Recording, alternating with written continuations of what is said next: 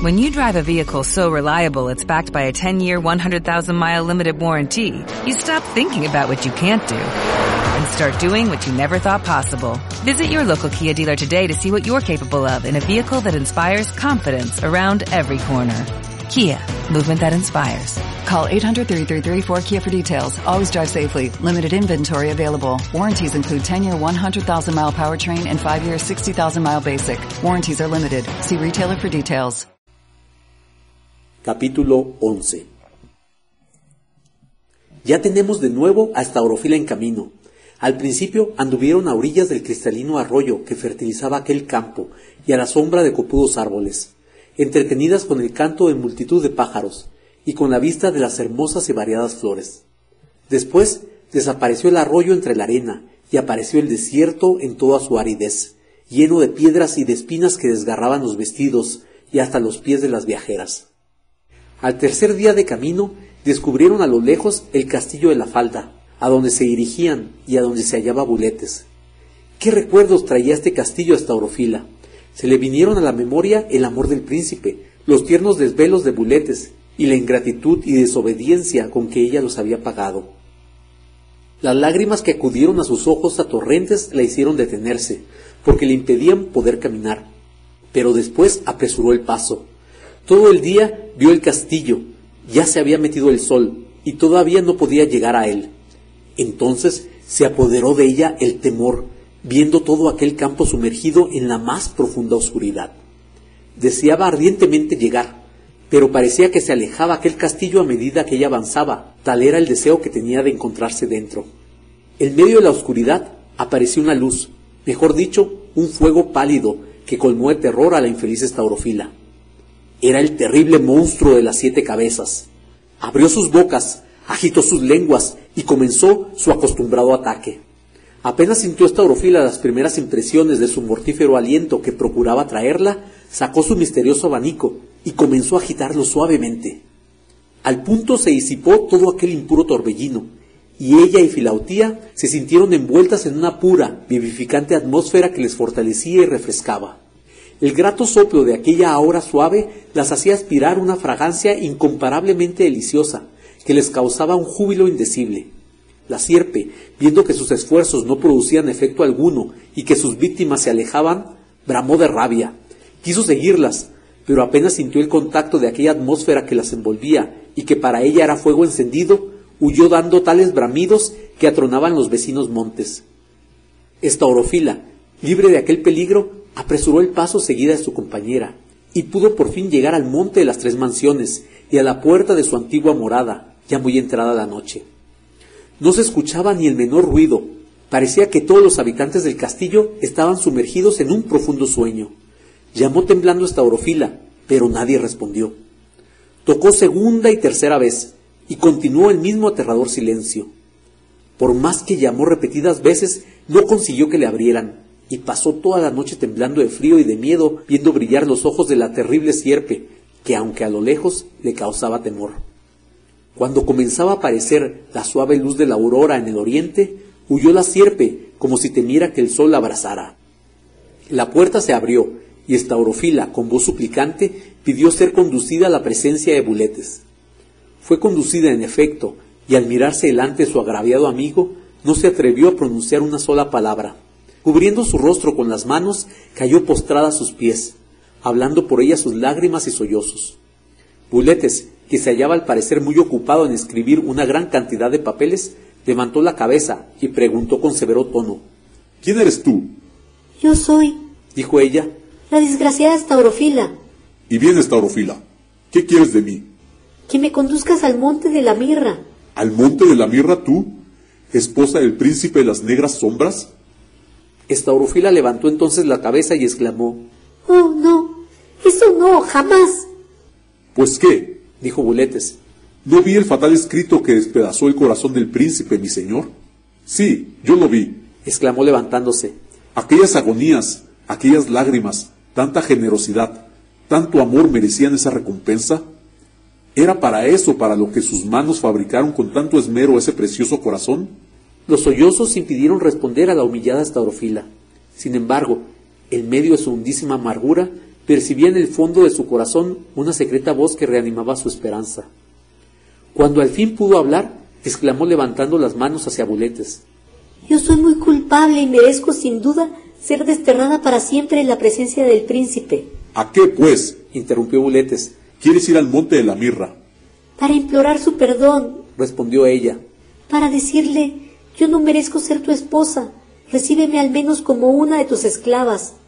O si su justicia me reputa indigna de perdón, que descargue sobre mí el peso de su ira, que me castigue como a cosa suya, pero que no permanezca yo un momento más bajo el dominio de sus enemigos.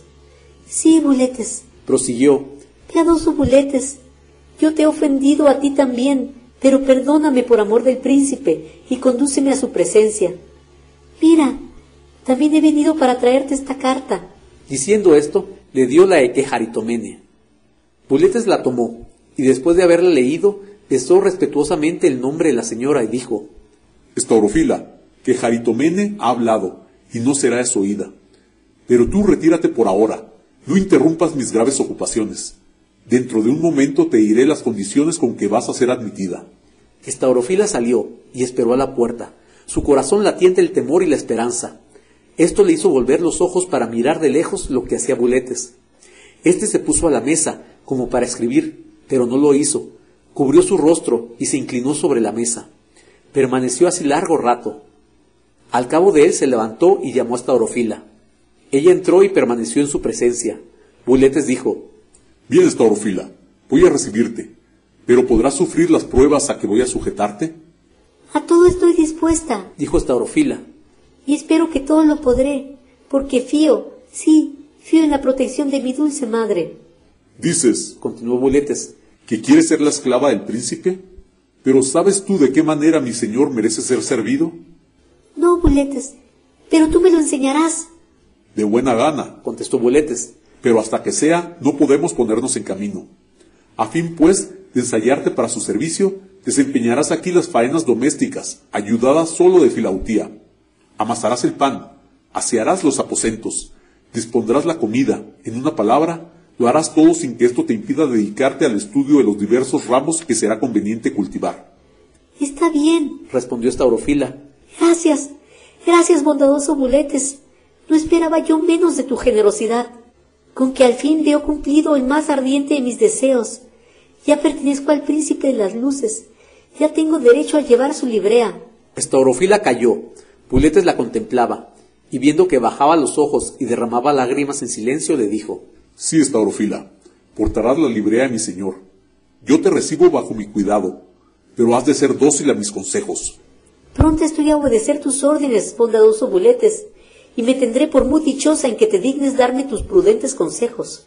Estaurofila quedó finalmente instalada en el castillo.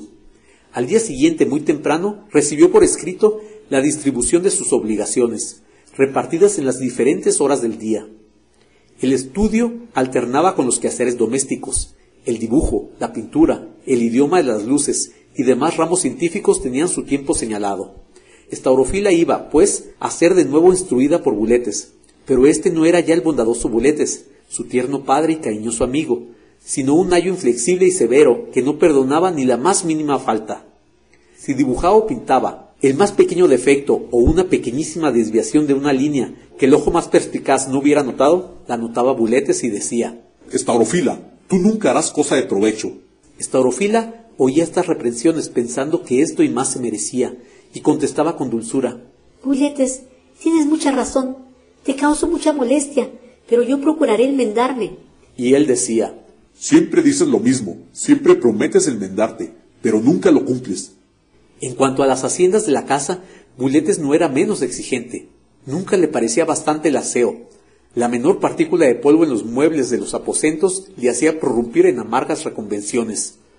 En la comida, en todo hallaba mil defectos, y repetía a menudo ¿Ese es el esmero con que piensa servir al príncipe, mi señor? Estaurofila se afligía, trabajaba y estudiaba temblando, y no pocas veces el mismo temor le impedía acertar. Pasaron días y más días sin que hubiera mudanza en la situación de la joven. Todo el consuelo que tenía era escribir en su corazón en los pequeños momentos que le quedaban en el día y por la noche la pasaba toda también en escribir con las expresiones más tiernas y más sumisas que encontraba, con la esperanza de tener alguna respuesta, pero nunca, absolutamente nunca la obtenía. Estaurofila lloraba y decía, Bien lo merezco. Un silencio harto culpable he guardado yo largo tiempo. ¿Cuántas veces la sorprendía la luz de la aurora con su corazón en la mano, bañado con sus lágrimas, y solo le cerraba porque ya era tiempo de comenzar sus ocupaciones? Algunas veces, superando el temor que ahora le inspiraba la severidad de Buletes, le preguntaba cuándo se pondrían en camino para el monte de la mirra, y recibía por toda respuesta Cuando me parezca prudente. ¿Te juzgas ya bastantemente dispuesta para ponerte en presencia del príncipe? Ella callaba, pero Filautía no podía llevar con paciencia ese tratamiento, y aún algunas veces se propasaba hasta decirle que estaban mejor tratadas en el palacio de las negras sombras, que debía decirle a Buletes que sin duda solo porque le había cobrado odio se propasaba tanto de vengarse. Estaurofila entonces le imponía silencio con severidad, negándose absolutamente a escucharla. En los cortos ratos que le quedaban de descanso, no se olvidaba de acudir a su espejo, y aunque al principio solo miraba en él su rostro desfigurado y la marca que afeaba su cuello, cuya vista le causaba no poca amargura y humillación, poco a poco se fue aclarando el cristal, y hubo un día en que gozó el indecible consuelo de volver a contemplar su amada visión. Vio al príncipe como le había visto en el castillo de las negras sombras, es decir, en su jardín, desmayado en los brazos de buletes. Le vio otras veces de diferentes maneras, pero siempre con semblante doliente, y al verlo estaurofila, conociendo ser la causa de su dolor, vertía lágrimas en abundancia. Sus lágrimas mojaban el espejo, corrían de día y de noche, eran su pan cotidiano y regaban todo cuanto hacía. Cuántas veces pintando o dibujando, sus lágrimas borraban lo que había trabajado. Con ellas regaba su lecho y su alimento, y corrían de sus ojos en tal extremo que mojaban el suelo por donde pasaba, y su rostro estaba surcado y señalado. Un día acudió como otros a mirar su espejo, y tal visión miró en él que pensó morir de dolor. Al principio vio un monte muy elevado, en cuya cumbre y vertientes formaba bosques el árbol de los perfumes. Este árbol se mostraba allí mucho más exuberante y frondoso que en lo restante del desierto. Después vio muchos presos atados con una cadena que se ocupaban en las penosas tareas necesarias para extraer, beneficiar y elaborar la preciosa mirra del árbol para enviarla al reino de las luces. Enseguida vio que se paseaba entre aquellos bosques un joven de esbelto talle y de majestuoso rostro, pero tan pálido, tan abatido, que parecía se iba a desmayar. Al punto Estaurofila conoció aquel hermoso rostro que tenía dibujado en sus entrañas y le vio sacar de su pecho el retrato de una hermosa doncella. Estaurofila reconoció en manos del príncipe su propio retrato. ¡Ay! Pero allí no estaba su rostro cadavérico, ni su cuello señalado con la marca. Vio que el príncipe le miraba, le acercaba su pecho, suspiraba y le bañaba con sus lágrimas. Dirigía luego sus ojos a todas partes, bien se entendía que buscaba el original de aquel retrato. Miraba fijamente a la senda única que hacía practicable la subida a aquel monte. Por ella esperaba sin duda verla venir, y para mirarla mejor pensó en subir sobre un hermoso árbol de los perfumes que levantaba su florido follaje más alto que los otros. El árbol estaba erizado de espinas recias y punzantes, y al subir el príncipe por ellas las dejaba bañadas con su sangre. En fin, logró ganar la suprema altura, y para levantarse mejor se asió a dos ramas gruesas y distantes, y dando al árbol las espaldas, tendió la vista por el camino, pero ay, no vio el objeto que deseaba, y esto le hirió con una lanzada de dolor que le ocasionó un desmayo. Su rostro se cubrió de mortal palidez, sus ojos se cerraron, su cabeza cayó sobre su pecho y quedó así pendiente de las ramas sin dar señal alguna de vida. Estaurofila dio un grito y sin poderlo remediar, cayó también desmayada. Cuando volvió en sí, ya la imagen había desaparecido del espejo, pero en su corazón se hallaba toda entera, indeleblemente grabada. Desde entonces, los ríos de sus lágrimas se convirtieron en mares. Ya no lloraba por sus propios padecimientos, ni aun se daba cuenta de ellos. No sabía si era tratada con blandura o con dureza, mas el deseo que su dueño había mostrado de verla abrió en su corazón una llaga que de día y de noche la atormentaba sin descanso. La amada visión se dejó ver otras muchas veces. Casi siempre que Staurofila se ponía a su espejo, veía en él a su amado bien desmayado y pendiente del árbol. Ella le miraba y le contemplaba, y a fuerza de mirarle y contemplarle, las más menudas líneas de la figura se grabaron en su imaginación.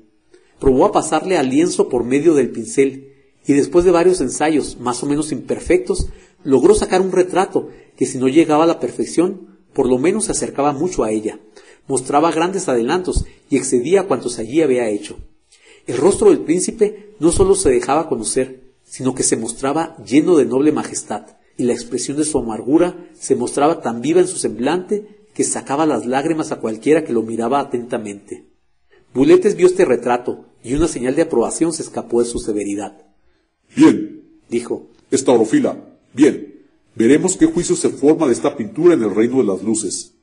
Pocos días después las llamó y le dijo, Estaurofila, hoy vendrán a comer unos embajadores del rey, nuestro señor, y es preciso que haya en la casa aseada y la comida bien dispuesta. Adórnate, porque tú también has de asistir a la mesa. Al oír esto, Estaurofila se dispuso a obedecer a Buletes, pero no sabía por dónde empezar, pues el temor de desagradarle era tan grande que le impedía poner en ejecución sus órdenes. Ya empieza a hacer una cosa, ya la deja por otra que le parece de mayor importancia. Y todo era agitarse, ir y venir y no hacer nada. En esto se acercó la hora. La pobre Estaurofila no hacía más que llorar, hasta que en medio de su aflicción se acordó de su noble y generosa protectora, de su buena y cariñosa madre que Jaritomene. Con esto se serenó enteramente, corrió las perlas de su collar, y al instante apareció el hada misteriosa del desierto, tan hermosa, tan apacible como siempre. ¿Qué quieres, hija mía? Le dijo con dulcísimo acento. Estaurofila, admirada de ver tan pronto obsequiados sus deseos, se arrojó en sus brazos y le contó su aflicción, que Jaritomene la acarició, le dijo cómo lo había de hacer todo, y ordenó las cosas de tal manera que todo estuvo bien y prontamente hecho. Vistió primorosamente a la joven, y con el collar le formó con arte una rosa que adornaba su cuello, y ocultaba la ignominiosa marca que la feaba. Y cuando todo estuvo concluido, desapareció la amable encantadora. Llegada la hora de comer, Estaurofila y Buletes se sentaron a la mesa con los embajadores. Después de la comida, estos hablaron con Buletes en el idioma de las luces, y aunque la joven entendía imperfectamente este idioma, bien comprendía que era el objeto de la conversación, y sus pálidas mejillas se colorearon de vergüenza y de rubor. ¿Qué podría decir de la infeliz que llevaba la ignominiosa señal? Después vieron el jardín y los demás trabajos de Estaurofila. El retrato que le representaba en el árbol de los perfumes les pareció muy bien. Al día siguiente llamó Buletes a Estaurofila a su aposento, donde se hallaba escribiendo, cosa que la joven había observado que hacía casi siempre, y le dijo con tono menos severo del que acostumbraba. Estaurofila, estoy satisfecho de tu porte de ayer. La joven, conmovida, le dio las gracias por su benevolencia. Y en premio de esto, Añadió Buletes, y de haber parecido bien el retrato a los embajadores, disponte, porque vamos a partir.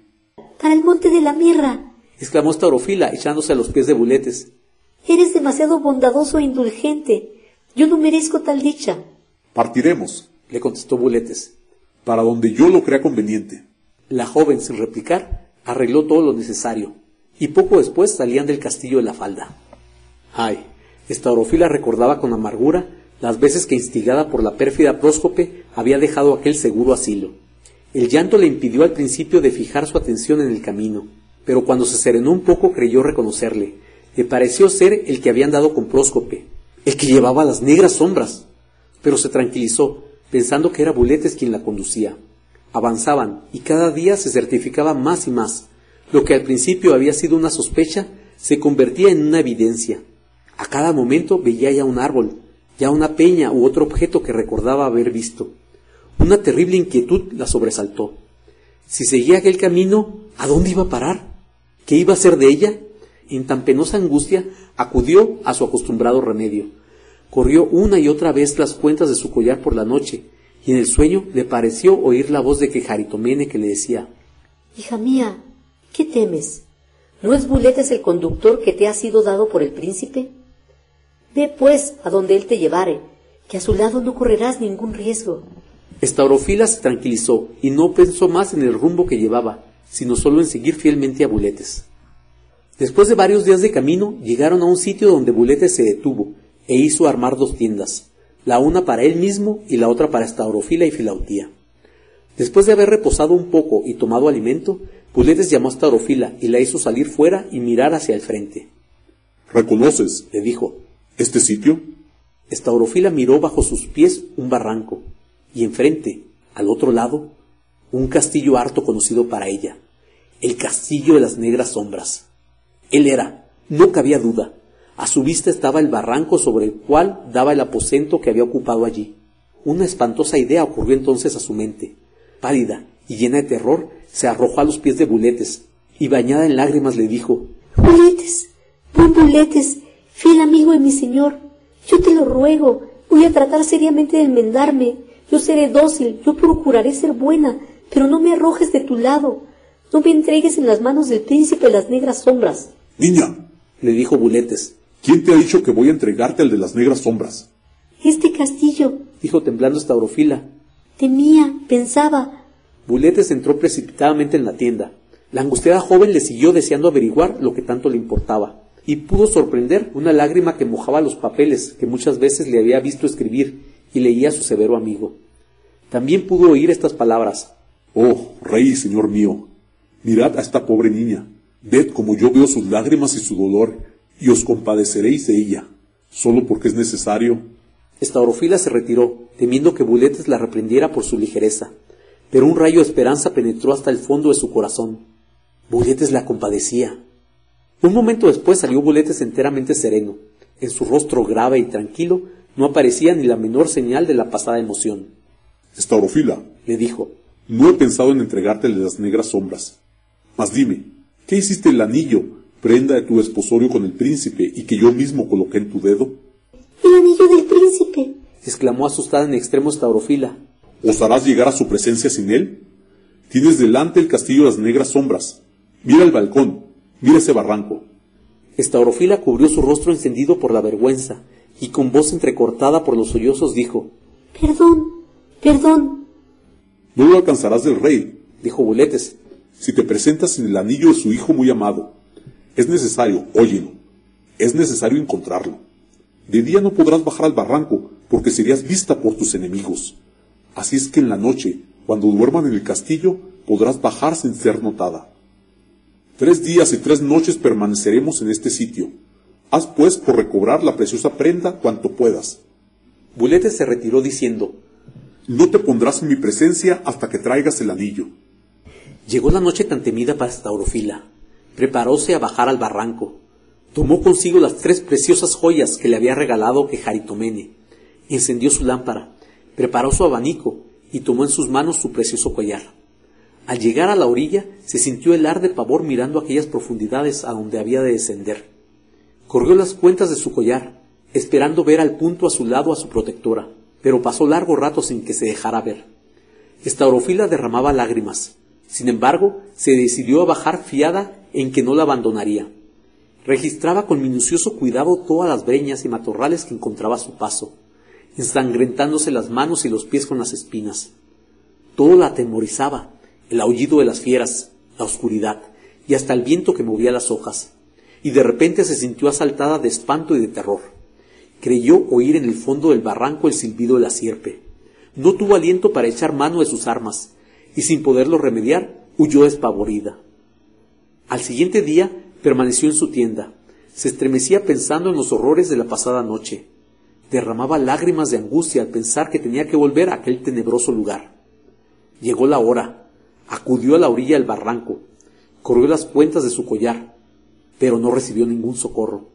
Madre mía, dijo entonces, ¿por qué has abandonado a tu pobre hija? Por ventura ignoras la aflicción en que me encuentro. Ella vendrá a mi socorro. Añadió confortándose y animosa comenzó a bajar avanzando más que la noche anterior. A la luz de su lámpara registraba minuciosamente todas las quiebras del terreno, pero sin fruto alguno. De cuando en cuando el miedo la hacía retroceder.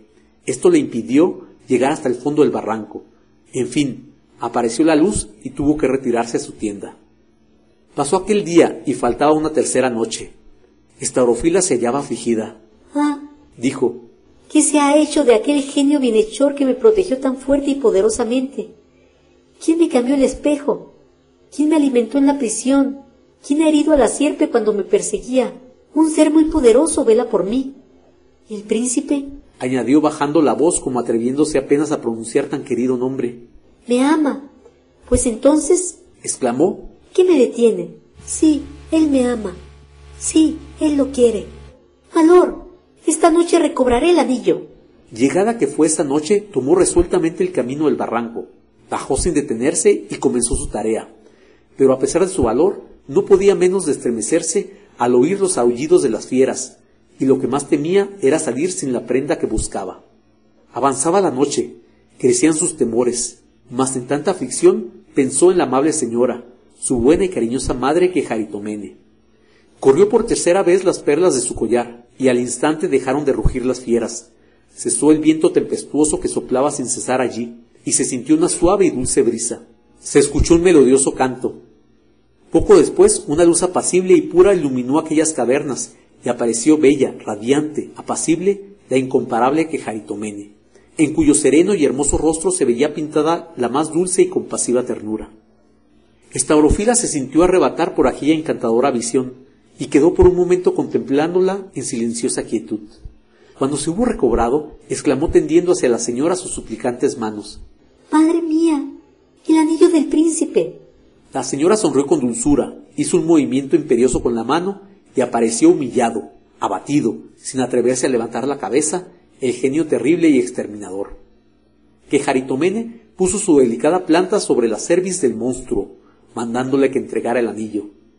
La sierpe se volvía y revolvía, procurando en vano escaparse, y por último soltó el anillo. Estaurofila dio un grito de júbilo al ver brillar aquella hermosa joya. La tomó al instante y la señora dejó ir al humillado monstruo. Que Jaritomene dio la mano a Estaurofila y salieron de aquel lugar. Había ya pasado la noche, la blanca luz de la aurora iluminaba con sus dulces destellos aquellos sitios. Estaurofila no hallaba palabras con que dar gracias a su generosa bienhechora, y sólo le dirigió miradas de gratitud. Hija mía, le dijo la señora acariciándola tiernamente, voy a presentarte a Buletes. Entrégale el anillo. Ama al príncipe. Pronto nos veremos. Y diciendo esto, desapareció, dejando en pos de sí una atmósfera luminosa y perfumada. Estaurofila quedó por un momento contemplando al hada benéfica, y luego se dirigió a la tienda de Buletes. Este se hallaba ya a la puerta. Estaurofila, bajando los ojos modestamente y con la sonrisa del júbilo en los labios, le presentó el anillo. Puletes le tomó, y dejando el tono severo con que hacía mucho tiempo que le hablaba, le dijo con paternal ternura. Dichosa Staurofila, Virgen privilegiada, has conseguido vencer los obstáculos que se oponían a tu ventura. Sabe que el príncipe, prevenido que vendrías, ha dejado en mis manos el depósito de su preciosa sangre. Alégrate, voy a quitar de ti el oprobio y la ignominia. Diciendo esto, sacó un frasquito en que llevaba la bienhechora sangre del príncipe, la vertió en la concha que también había llevado preparada. Sacó luego el estuche de oro en que estaba la espina del árbol de los perfumes. La mojó en la sangre. Tocó con ella el cuello de Staurofila y la marca desapareció. Hija mía, hija mía, dijo abrazándola, mientras ella derramaba un torrente de deliciosas lágrimas sin poder pronunciar palabra. Hija mía, yo te felicito. He aquí tu anillo, la prenda de tu desposorio. Continuó lavándole en la sangre del príncipe, y poniéndole en su dedo. Recíbele de mi mano, yo te lo restituyo. Ya nada falta para el cumplimiento de tus deseos. Partiremos al punto para el monte de la mirra. Yo te presentaré a tu esposo. Él te recibirá en sus brazos y pondrá sobre tu frente la corona que su amor te ha destinado y que tú por tu parte has por fin sabido merecer. Fin de la segunda parte.